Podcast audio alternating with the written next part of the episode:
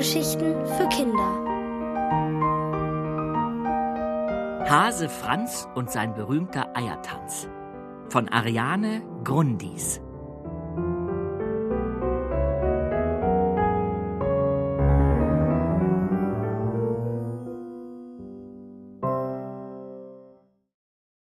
Das Osterzopf einmal eins.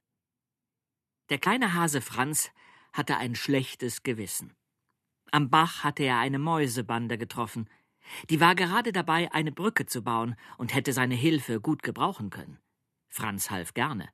Und er liebte es, Brücken zu bauen. Aber hätte er angehalten und mitgemacht, wäre er zu spät zum Unterricht gekommen. Pünktlichkeit, das hatte er an seinem ersten Schultag gelernt, war das A und O in einem Osterhasenleben. Als nun alle Osterhasenschüler auf ihrem Mooskissen saßen, begann die Lehrerin mit dem Unterricht. Zuerst stand etwas Geschichte auf dem Plan. Frau Löffelspuk wollte wissen, wer Hein von Farpey gewesen und wann er geboren worden war. Henny meldete sich. Hein von Farpey war der erste Osterhase. Er wurde vor fast 350 Jahren geboren. Bei den Eichen steht sein Denkmal. Die Lehrerin nickte zufrieden. Nach der Geschichtsstunde stand Geographie auf dem Stundenplan. Die Osterhasenschüler lernten die Länder kennen, in denen keine Osterhasen lebten. In einigen nordischen Ländern bringt darum die Osterhexe die Ostereier, erzählte die Lehrerin. Franz versuchte während des Unterrichts mit geraden Ohren stillzusitzen. Aber seine Ohren waren in dieser Position längst eingeschlafen, und er wäre es auch beinahe, wenn Frau Löffelspuk nicht plötzlich Franz gesagt hätte. Ja, Frau Lehrerin, rief er erschrocken. Weißt du denn schon, wie viel Gramm zwei Kilo Mehl sind? Nein, Frau Lehrerin. Ist alles in Ordnung mit dir? Ja, Frau Lehrerin. Die anderen Schüler begannen zu kichern. Franz, lass das sein, sagte Frau Löffelspuk. Franz wusste wirklich nicht, was sie meinte. Er war doch so brav und still und höflich wie die anderen auch. Das hatte er sich gestern vorgenommen, nachdem Frau Löffelspuk der Meinung gewesen war, aus ihm würde sonst nie ein Osterhase werden. Womit soll ich bitte aufhören, Frau Lehrerin? Mich zu veräppeln. Wie veräpple ich Sie denn, Frau Lehrerin? Du weißt schon, was ich meine. Nein, Frau Lehrerin. Franz knickte seine Ohren.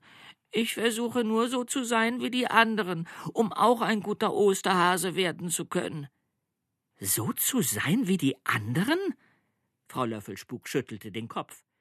Das ist die allerschlechteste Idee, wenn man etwas Besonderes erreichen will. Ah, prima! Franz sprang auf und hüpfte einmal um sein Mooskissen, um wieder richtig wach zu werden. Dann hatte meine Oma doch recht.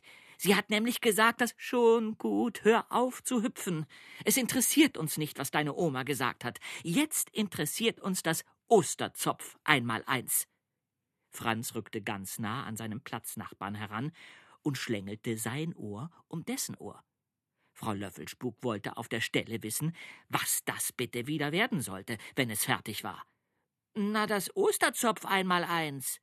Ein Osterhasenohr plus ein anderes Osterhasenohr macht einen geflochtenen Osterzopf, oder nicht? Alle lachten. Nicht, sagte Frau Löffelspuk streng. Ein Osterzopf ist ein Kuchen, der traditionell an Ostern gebacken wird. Und unter dem Einmaleins stellte sie sich auch etwas anderes als Hasenohren vor, nämlich Mathematik. Die Hasen sollten rechnen lernen. Wie viele Osterzöpfe machen acht Kilogramm Mehl und ein Kilogramm Zucker? Caro verschätzte sich mit ihrer Antwort um fünf Osterzöpfe.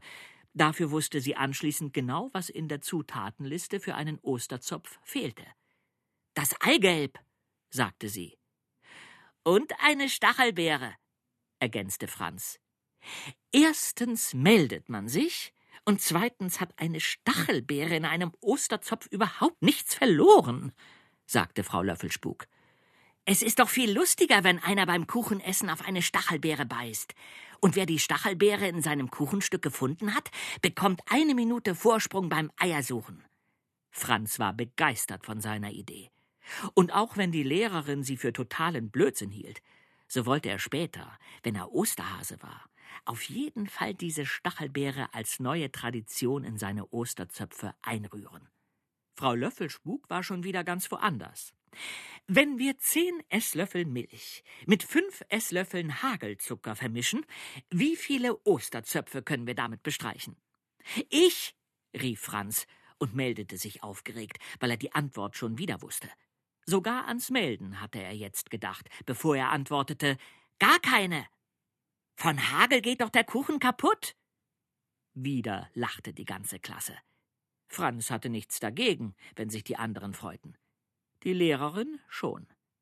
Genervt schlug sie vor, nun besser die Mathestunde zu beenden und einen lehrreichen Ausflug zu unternehmen, bevor es noch anfing, Schulverweise zu hageln. Auf dem Weg zum nächstgelegenen Hühnerstall versuchte Franz nicht allzu viel Langeweile aufkommen zu lassen. Er erzählte seinen Mitschülern die neuesten Hasenwitze, zeigte, wie er über Maulwurfhügel stolpern konnte, so dass es echt aussah, und versuchte Frau Löffelspuks Schatten zu fangen. Gerade wollte er sein Lieblingslied über ein verrücktes Huhn anstimmen, als Frau Löffelspuk um Ruhe bat. Wir sind da. Bitte benehmt euch im Hühnerstall. Natürlich, rief Franz so laut, als wäre die Antwort für den Adler bestimmt, der weit oben im Himmel seine Runden drehte. Bei der Führung durch den Hühnerstall, bei der die Osterhasenschüler lernten, wo, wie, von wem und welche Eier gelegt wurden, die ostertauglich waren und später bemalt und versteckt werden mussten, klaute Franz höchstens einem Huhn eine Feder, mit der er seine Mitschülerinnen Caro und Henny kitzelte, und dann zeigte er dem einen und auch dem anderen Huhn, wie man aus Hasenohren einen Osterzopf flocht, aber ansonsten versuchte er sich an die Anweisung Benehmt euch zu halten. Seiner Meinung nach gelang ihm das gut. Hinter dem Hühnerstall befand sich eine Scheune. Das ist unsere Lagerhalle. Hier bekommen die Osterhasen immer Nachschub mit frischen Eiern der richtigen Güteklasse, erklärte ein stolzes Huhn. Ich wusste gar nicht, dass Ostereier auch in die Schule gehen müssen, sagte Franz. Das Huhn guckte so erstaunt wie alle anderen auch. Na, weil du gesagt hast, dass die Eier aus einer richtig guten Klasse sein müssen. Aber wir sind auch eine gute Klasse, oder? Franz sah sich um und sah dabei in grinsende Gesichter. Frau Löffelspuk fand seinen Witz bestimmt auch nicht so schlecht, aber sie ließ sich nichts anmerken. So, ihr Lieben, wechselte sie schnell das Thema. Morgen wird es ernst. Wir dürfen uns hier hartgekochte Übereier abholen. Und dann werden wir uns den ganzen Tag mit der Art des richtigen Versteckens beschäftigen. Als Hausaufgabe sollten die jungen Osterhasen-Schülerinnen und Schüler einen Korb flechten und morgen zur ersten Versteckstunde mitbringen. Endlich Verstecken spielen. Franz freute sich schon.